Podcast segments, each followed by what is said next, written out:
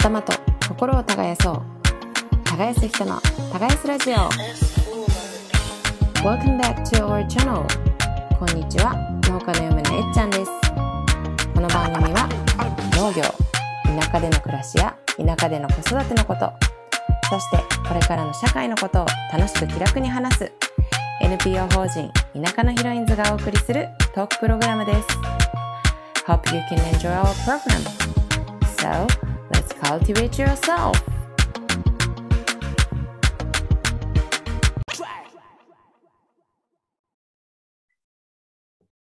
はい、始まりました。耕す人の耕すラジオ。パーソナリティのえっちゃんです。熊本県の氷川町で、えートマトとメロンを作っています。宮崎ファームのえっちゃんです。それでは、北からぜひ自己紹介お願いします。はい。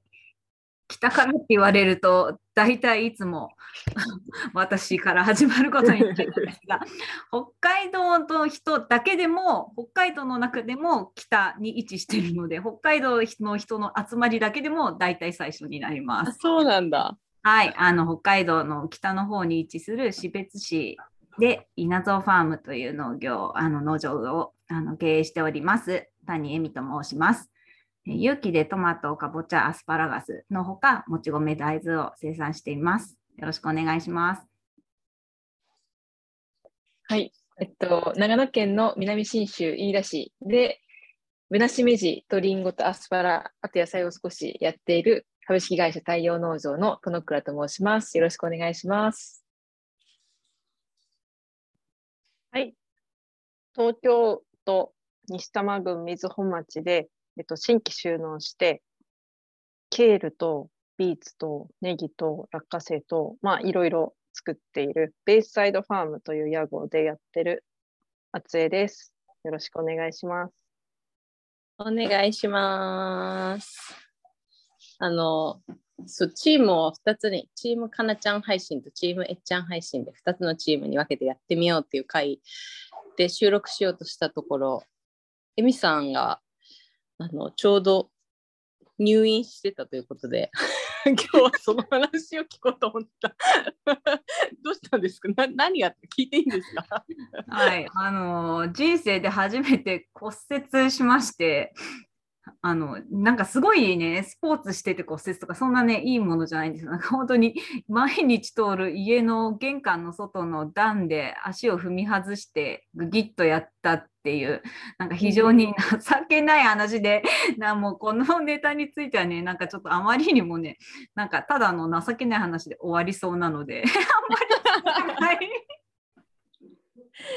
いやなんかちょうど一昨日ぐらいにいやなんかあのヒロインズのえ昨日そう会議月曜日に会議をしててであのそれでなんかすごい北海道らしいなと思ったのがなんかちょっと早いんですよね時期が骨折する。今から増えるんでしょ 病院のあの、ね、整形外科行ってリハビリの先生とかにえまだ私11月の頭に骨折してるので北海道雪降り始めて滑ったり雪のやの雪下ろしとかしている時の事故とか、まあ、そういう不良の事故みたいなのって絶対にこう気をつけててもどうしても起きてしまうので、冬になるとリハビリ激込みらしいんです、病院は。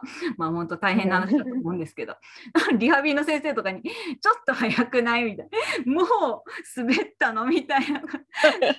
えーみたいな、まだ雪降ってないよって、いや、いつも通ってる玄関でうっかりみたいな、もう情けない話でしかないんですけど、本当皆さん、あの油断しないで、あのくれぐれも気をつけてください。もう今回を、もう、まあ、改めて、体が資本の仕事だな、まあ、どんな仕事でも、もう体、誰でもにとっても大事なのですが、やはりこう失ってみないとわからないものではないですけど、健康っていう日々当たり前だと思ってるもののありがたみをこう、今年が終わる前に改めてね、こう実感できた出来事だったなと思ってます。どどれぐらい入院してたんですか？あの先生にうん私も早くね、治りたかったので、もう手術を選択したので、結構早いです。あのもう1週間で手術して、あの退院して、うん、もう歩いてます。ちょっとさすがにまだね、運転とかそういうあのあの足を使うものは、まあ、もう少しかかりますけれども、でも日常生活はもうバリバリ大丈夫。大変ですね。骨折したことないから想像つかないけど、うちはあの息子が2歳になる直前にあの骨折して膝下バキッと。え、子供うんそう、すっごい大変だ。歩き出すぐらいのタイミングで、ああ歩いてるのか、歩いてて、歩き始めて、しっかり歩き始めたところで骨折したから、本人歩きたい、でも足は全然動かないみたいな。だから先生にも、絶対安静で歩かないようにそれだけ見とってくださいって言って。しかもすっごい忙しい、リンゴが始まる時期ぐらいに骨折して、子供で1ヶね、そうだよね、歩か歩かないようにさせるのって、ね、本当大変、うん、言葉も通じないぐらいの時だったから、うん。本当皆さんも、ね、特にえっちゃんちっちゃい子いるから 気をつけないと。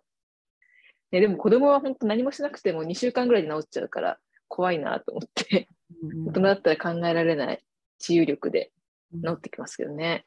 でも大人で1週間だったら結構早いなって感じますね。うん。でも運転できないの大変ですね。うん。本当に田舎に住んでいて、まあ、文字通り車が足なので、うん。まあ、あ足を失った状態ですよね、田舎に住んでいると。なので、あのまあ、私幸いにそこそこな大家族に住んでいるので、もう家族に 甘えてあの運転手を引き受けてもらってるっていうことです。それ、エミさんは、そう今日はエミさんの自己、なんかいろいろ自己紹介も、お二人、実は初め、え、初めましてですよね、多分ね。はじめましてです。はじめましてです。はい。そうそう。だから、エミさんのこともいろいろ自己紹介も聞こうと思ってたんですけど、家族構成からじゃあ教えてください。家族構成はですね、まあ、4世代の同居で、ひいおばあちゃんとあの父と母、夫の父と母ですね。あと夫、子供4人の9人家族です。おお。すごい。すごい。なかなかな、なかなかなね、大家族なんです。あの、えっちゃんのお家と違って、多分一つ屋根の下に全員住んでます。えっちゃんのお家はね、あの近く、お隣かな？別棟に住んでるのかな？でもうち逆にご飯一緒に食べてるんで結構一緒にいます。そうそう。そうなんですよ。そう。で、出身が東京ですもんね、エミさんは。はい。えでも、あの、ここに来てから12年経ったので、江東が一周しました。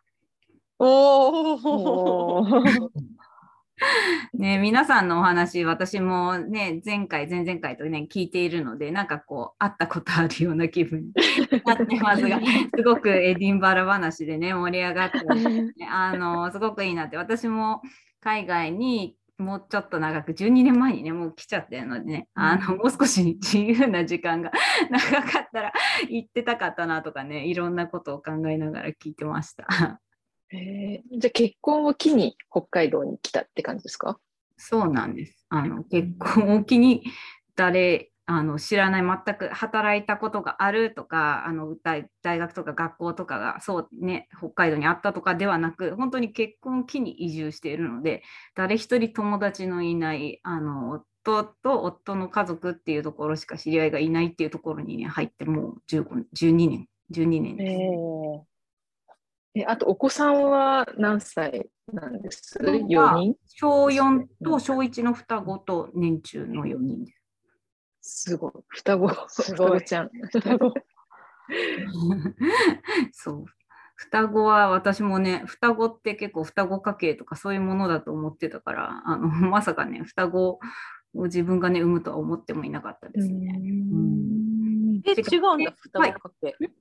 双子家系じゃないんですね。え、違います、違います。あの、私、学生の、大学生の時に、イギリスでファームステイしたことがあって、そこの B&B、あの農業をやりながら、奥さんが B&B のビジネスをしていて、そこのうちね、双子家系だったんですよ。で、ー自分もそこの B&B の奥さん双子、自分の子供も双子みたいなので、その双子家系で、で、私もその双子妊娠して、あの、入院期間が長かったんですよ。せ切迫とかになりやすくで。で、入院してる時にそこの奥さん結構助けてくれて、その時病院とあの電話したりしながら、あの、双子大変だけど可愛いよみたいな、あの、結構その時やりとりしましたね、また。えイギリスのどこに行ってたんです？イギリスのヘレフォードっていうイングランドなんですけど、ウェールズはいはいの割と近いところ、ヘレフォードシャーのところに。リンゴは結構多いんですよね、ヘレフォードって。そうです、そうです。アップルサイダー。シードル、そうそう、シードルをね、サイダーをすごい作ってるって有名だから、はい。行そうそうそう。ってみたい。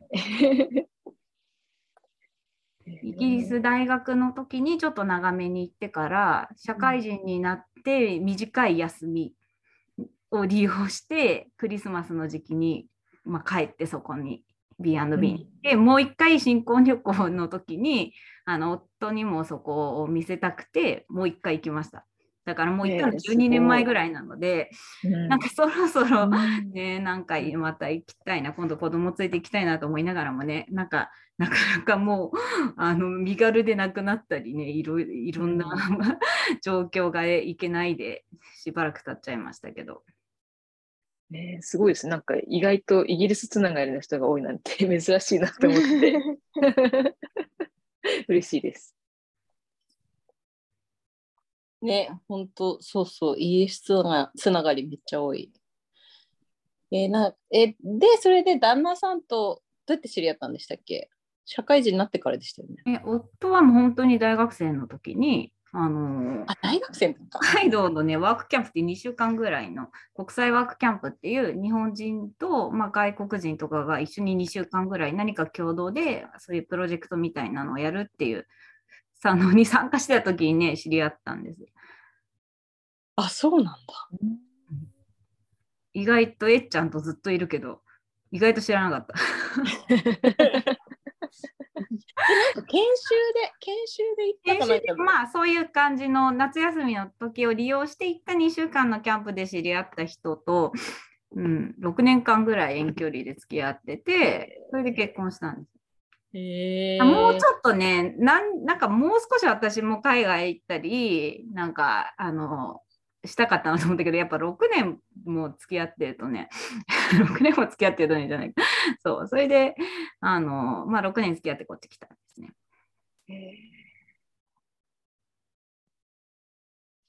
そう私は谷家も遊びに行ったけど、旦那さんもすごい面白いから。でも、いずれは、あの、旦那さんがもともと農家出身だったとです？そうなんです。夫は逆に北海道から出たことない人で、まあ、大学、まあ、もうずっと学生時代ずっと北海道から出ないで。で、あの帰って収納、実家、親元収納しています。ただ、うちがまあラッキーだったっていうとあれなんですけどね、あのうちのお父さんも割とおじいちゃんっていう人が早くに亡くなってたりして、お父さん早くにあの、まあ、経営を移譲して、で、お父さんも割とこう、あの、まあちょっと病気があって、早くに夫に経営を譲っているので、その分あのじ自由に早くからやらせてもらったではないですけど、もともと有機とかトマトとかやってない稲作、畑作農家っていうところで親から受け継いで、もうあとはまあ自分で売れるんだったら好きにやっていいぞって親が寛容だったんですね。ね、あまり口出ししないで、まあ、あのやらせてくれたので、あの勇気をやったりあのハウスを建ててトマトとかアスパラとか新しい作物始めたりっていうチャレンジが親元で収納した割に自由でやらせてもらえたっていうのはそういう環境があったからだなと思ってます。うんすごいいいですね。うん。ややっぱ気になるのは、今の時期って北海道って、しかも特に標別ってすごい北の方なんで、何してるのかなってすごい気になるんですけど。ね気になりますよね、それね。とんでもない天気ですよ、今日。外大荒れ、真っ白、え見えないみたいー、な。なんか谷さんのとこだけ真っ暗なんですけど、外が。こ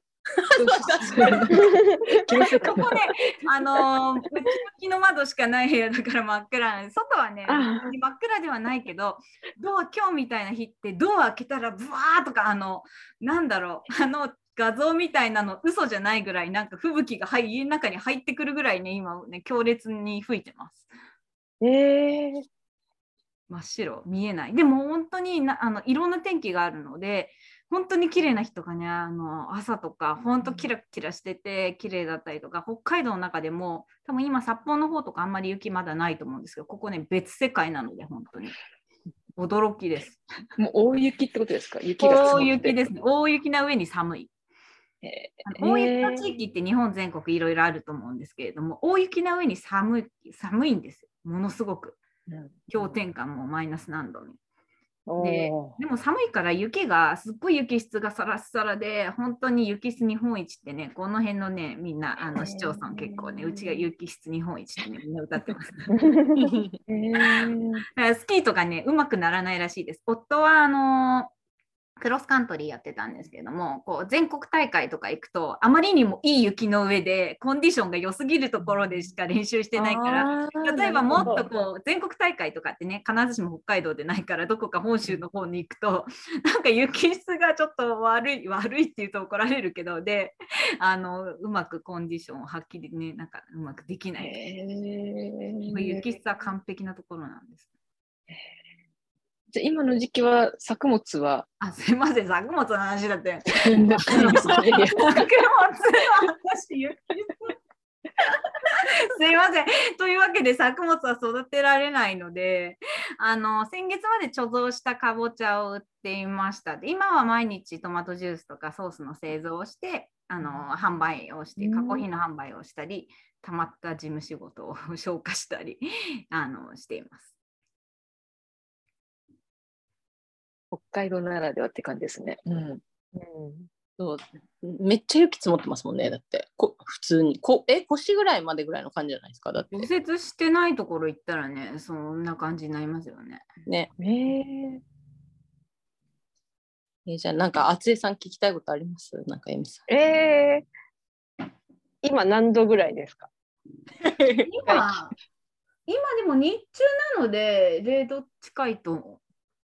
0 0度近い。はい。まマイナスから数えてのマイナスからそう マイナスあの北海道の人ってなんかこう0度以下が基本なのでなんかそのなんだろうマイナスっていうのを省略して言うんですよね。なんか今日は5度とか今日は10度とか なんかあマイナスが当たり前だから、なんかマイナスを省略して、冬はあの暗黙の了解で今日5度だねとか、今日10度だねっていう、なんかマイナスを外して言うっていう。えー、えでも私あの、全然関係ない話して申し訳ないんですけど、中学で数学が始まった時マイナスの概念ってやるじゃないですか、負のあうん。の数字の概念。うん。あれ全然理解できなかったんですけど北海道の人ってこう日常生活の中であの温度計のイメージとかそのマイナスのイメージ、ゼロより低いっていうイメージが自然に叩き込まれてる気がしてあの、中学入ってからの数学とかのあの時につまずかないんじゃないかなと思って。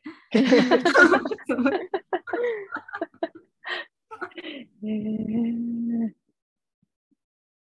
いやいいな、北海道、一回だけ標茶町に、あ標茶町じゃないや、釧路か、あえーっと、釧路かな？行ったことあるんですけど、やっぱ11月末でもう、ま、もう全部凍りついてて、歩けなかったですね。結婚式で行ったんだけど、結婚式の格好で行ったから、ヒール履いちゃったのがもう間違い。全く歩けなくて、道が横断できない。ー、それがすい。ごい一番の思いですね。いや、やっぱ北海道だなと思って。うん。もうううちもスタッフもあのどう私もねほあのどさんこって北海道生まれの人間じゃないけどうちのスタッフにも北海道生まれでない人あの移住してきてくれてる人とかもいて あの冬にはじ今年初めての冬なのでねもうあのお正月 実家帰ったら話すネタいっぱいみたいな 語り尽くせないですねこの北海道のあるあるみたいな話は。いや前に私あそうだから私なんかドイツ育ちなんでもうなんか羨ましすぎてあの景色がもう九州でしかもこっち氷川町なんで阿蘇にいた時はよかったけど全く雪降らないから。そう。除雪車とかもちろん毎日通るんですよね。と通るんですか？そんな感じなのかあの一応多分出動するのが積雪何センチ降ったら出るとかね、そういうルールのに、でもいっぱい、なはいうんうん、でも羨ましいこっちからしてみたらなんかこう冬の間やっぱりね何育ててんですかとかができないような地域だと一年中何かこうできるのは、ね、農業っていうなんかそこだけ見たらね羨ましいよね。畑を回すとかそういうことができないのでどうしても。だからこそ一回ね畑に雪が染み込んでとかもしかしたら一回クリーンになってとかあのリセットされるみたいな意味はあるかもしれないけれども、まあ、畑でね稼いでいる農業をしているとねなんかこう羨ましいなってね思思うこともあるよね。人の雇用が難しいですよね。ん？人の雇用が難しいですよね。うんうん、暑いので、うん。うん仕事作ってあげないといけないですもんね。作れない期間。ああ北海道がねうん、そうそうそうそう。寒冷地ならではだよね本当にうん、そうそうそう。だなと思う。えー、でもうちだから1月3日とかからううちも同じトマトですけど全然収穫してるもん。お正月ないでし正月からょねお正月そうそうそう正月もないない。ね誰かが働いてるもんね年末ねね年末年始もえ北海道も年末とか消防団の集まりとかあるんですか？ある。ああるんだ。でも それは一緒なんだ。あのそういう行事はある。だだから北海道で年末年始農業関係ですごくこう忙しい、まあ、出荷とかしてる人はあるかもしれないけれどもそれえっちゃんのところみたいに冬にねあの冬がオンシーズンみたいな商売というか農業をしている人はあまりいないだろうからうんうん。年末年始ぐらい休もうとかあのちょっと冬はゆっくりしようっていうのあるよね。その分あの繁忙期のかぶりようと言ったらないので期間が短いだけに、うん。うん、う規模はどれぐらいやられてるんですか？ちはですね18ヘクタールでえ？稲作鳩作。ヘクタール？あの北海道だとあのそんなに大きい農家ではないと思います北海道の感覚で言うと。うん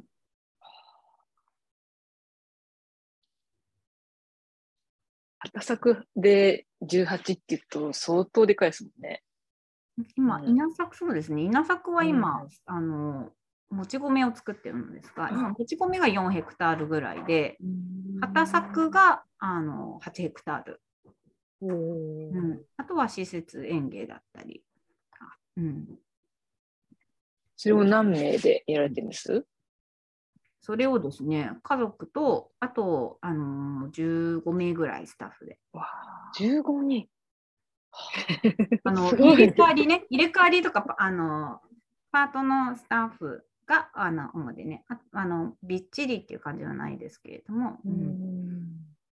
そうですね、かぼちゃで7ヘクタール、あと大豆があ5ヘクタールぐらいあって、そういうありましたね。うん収穫とかのトラックですか？どんぐらい大きいトラックなんですか？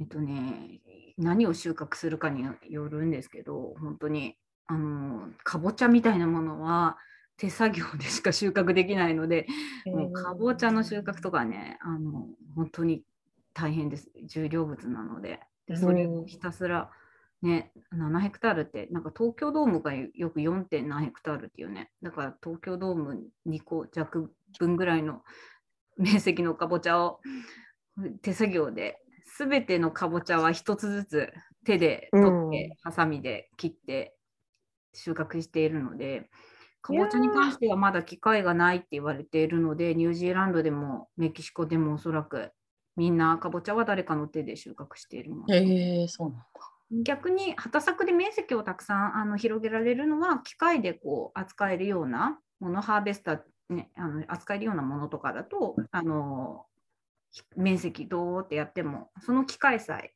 こうあればできるようなものも多いと思うのですが、かぼちゃに関してはですね、手手です。えー、アスパラも手ですか？そうアすると。スパラも手です。アスパラはハウスの中で、うちはあの路地はやってないんですけど、ハウスの中で手だし、トマトも手です。なので、手作業のものが多いです。しかし、とても過疎地、高齢化が進む、まあ、過疎地なので、さっきえっちゃんが、まあ、雇用とかね、人のあのうん問題って、ね、だ大変だよねっていう話は、まあ、まさに、まあ、その通りで、ね、前回のお話でこう、ね、農業ヘルパーとかワーホリとかいろんな、ね、ボランティアとかそういう話も出てたなと思って私のうちの今置かれてる状況もままさにそうで、うん、こういう場所でね、まあ、私もここの人間ではなかったのでもっとねあのここに来てもらえるようなね環境とかいろんなものがあれば違うかもしれないですけれども常にあの、まあ、悩悩みとか考える課題ではありますね。え冬の間も何かしらのなんか加工の手伝いとか作業で雇用を続けてるって感じなんですか、全員はあのもちろん全員は無理なので冬お休みの人が大体ほとんどです。であの数名であの加工したり発送したりっていうことをしてます。すごい。じゃあえ通年で雇用ししてる人が移住してきた人なんですか？さっき言ってた。うん、そうそうそうそうそう。ああ、そうなんだ。なるほど。すごいでも移住して、ほ北海道に移住して、嬉しいですけどね、そういう人が。まあ本当にね、移住者は本当にね、ありがたいよね。もう地元で来てくれる人はもう本当ありがたい。でも地元ってこれ以上多分人数が増え人数が増えないというか潜在的にここの地元でたくさん子供生まれてここにたくさん残っていくっていうわけではないのでどこの多分過疎地も置かれてる状況同じだと思うけどどんどんどんどんこう先細りしてるので こういうところってやっぱ他から来てもらうしかあの人口を増やす方法がねここでたくさん子供が生まれていかない以上他から来てもらえたらいいなってどこも思ってると思うんですけれども、うん、でもね行け行く方にとっては行きたい場所ってもういくらでも選べるんだよね。うん。北海道に行こうか長野に行こうかじゃあ九州に行こうかとかって選べる中でじゃあどこを選ぶかっていう、うん、たくさんある行き先の中からねえ選ぶっていう、うん、ね。しかもコロナで結構そういうのも注目もされてるから。ね、本当はリモートとかの働き方とかがもう少し定着したら、なんかねうん住むのは田舎でとか地方で住んで、ね、半分ぐらいで そんなにうまいこといかないかもしれないけど住む場所と仕事をうまく切り分けてねリモートで完全リモート仕事して住むのは田舎とかねもう少しコロナ後広がるのかなと思いきや意外とそんなに効かないしね。うん、確かに。なんか一瞬注目された感はあったけど、意外なんか、なんか一瞬で終わっブームブームみたいになった感感じありますね。続いてんのかな、これだけねリモートが定着ししたと思いきやなかなかこう住む場所っていう選択肢に田舎とか地方とかが、まあ、まだもういもう一押しなのかなって、うん思うよね。えー、もう北海道住みたいけどな、私。ドイツには近いだろうねきっと。そう飛行機の上から上空から見る北海道とか本当に綺麗だよ。うんうん。あの日本じゃないないみたい。この前にね、あのカナダの方があの北海道の上空見て、ああ、ミニカナダだと思って涙出たっていう話聞いたけど 私も北海道初めて来た時やっぱり上空からなんかこう見た北海道の印象ってこう忘れられないな。羨ましい。もうずっと、ゆずっと雪に触ってない。あえ、全く氷川町降らない、降らないんですか？全く降らない。いや、もう降ってねえとかじゃないですか。あ、でも降る、降るんですね。降るっていうかな、なんか、舞う？舞う？みたいな。舞うみたいな感じ。霜は降りるんですか？霜は降りますね。にでも、うんでも4月に、うん、でも霜降りたらさトマトやっぱ加温してるから大丈夫なのかな？うちの方はね霜が2回降りたらもうトマト終わりって言われてそうなんだ。10月10月あの加温はしないで作ってるんだけど10そうか月ぐらいの最後寒いうち7月から10月までトマトを取っていて10月の最後いつ終わらせるかっていうのでうんいつもあの悩ましいんだけど霜が2回降ったら終わりあもうトマトダメになるって言われてるから霜がいつ降るかっていうのをいつも見てるからえっちゃんのところで取れるのは多分加温ちゃんと加温して保護してるから霜降っても大丈夫なんだよね。そうです、そうです、そうです。緩和してます。大変だよね。そうですね。なんかよ夜中になんかハウス閉めに行ったり。うんでも顔一つとってもなんかお父さんといろいろ話したりしてるけど。ね、高い高いしね、燃料代もね。うん、今ね、燃料費上がってるからですね。え、熊本だと何月から何日何月までは緩和するのしない時期もあるん。だよね、緩和しなくても。顔しなくていい時期もあるけど、すみません、私はあの農作業全然詳しくないので、うん。ちょっと旦那に聞いてみてください。そうします。何月ぐらいまでしてるん。だろうん1月から何月までトマト取ってるの？う。うちうち10月末から6 ?10 月月末末まで。10月末？から6月末？はい、そうです。そうですもううちにしてみたら羨ましい話だな。真逆3ヶ月そう3ヶ月しか取ってないから真逆あの本当に熊本でトマトが取れない時期、端境期の、ね、北海道とか寒冷地のトマトの産地はつなぎっていう印象だよね。えっちゃんちが終わったらうちが始まってうちが終わったらえっちゃんち始まるみたいな感じだもんね。そうそうそう。だ阿蘇の人とバトンタッチして、いつも。そうあ熊本県の中でも阿蘇はす、まあでも最近暖かくなってるから難しいって言ってるけど、ね。熊本はすごいとこだね。一つの県で一年中トマト取れちゃうんだもんね。そうやって阿蘇まで入れたら。うんうんうんうんうん。そうです。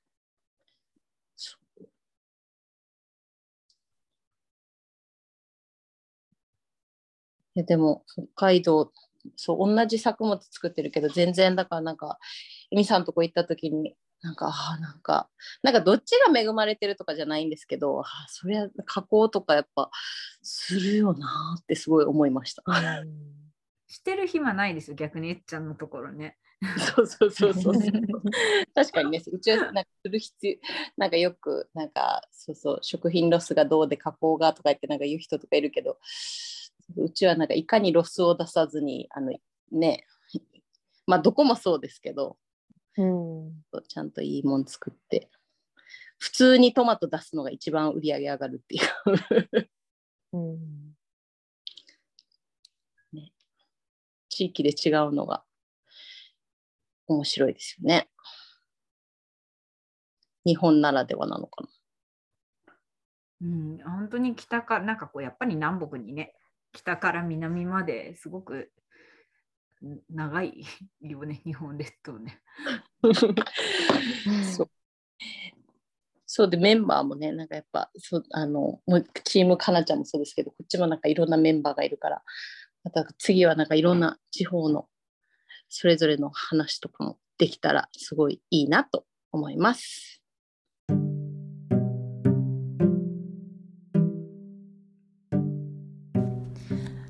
English on Farm このコーナーでは農家が今日からでも使えるワンフレーズ英会話を紹介していますそれでは早速今日のフレーズを聞いてみましょう Let's get started!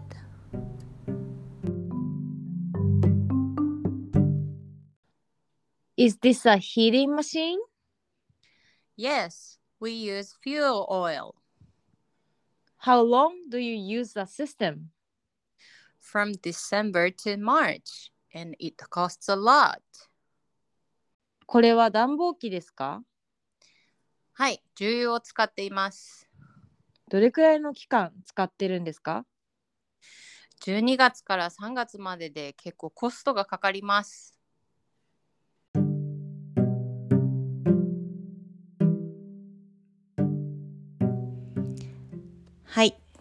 今日のフレーズのポイントは、えー日本語訳では出てこなかったんですけど、加温する to heat です。これ温める to warm じゃなくて to heat なんですね。ヒートアップするとかのヒートです。で暖房機をこの文章ではヒーティングマシーンと言ってますが例えばヒーティングシステムとかそんな使い方もできます。そして最後に出てきた It costs a lot コストが結構かかります。そのままなんですけどあのすごい使いやすい言葉だと思うし あの最近だと本当に 燃料代も何でもかんでも上がってるので It costs a lot ぜひ使ってみてください。それでは最後にもう一度英語で聞いてみましょう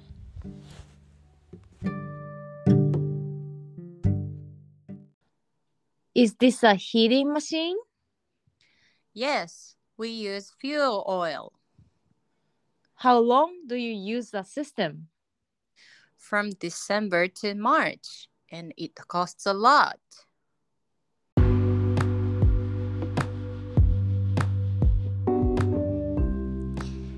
Thanks for listening to our channel. 今週も聞いていただきありがとうございました。番組への感想などは「ハッシュタグ耕す女」をつけて発信していただけると嬉しいです。また番組の公式 Twitter もぜひフォローしてください。NPO 法人田舎のヒロインズでは会員やサポーターの募集を行っております。日本の農村の魅力を発信したい。豊かな農村を次世代へつなぐアクションを起こしたい。そんな方のご応募をお待ちしております。年会費は3650円。1日10円で日本の農村の未来を切り開こう。という思いです。会員の方には解放誌の発行や会員限定の勉強会の映像なども配信しているので気になる方はぜひホームページをチェックしてみてください最後にこのポッドキャストは独立行政法人環境保全機構地球環境基金の助成を受けて配信していますそれでは See you next week!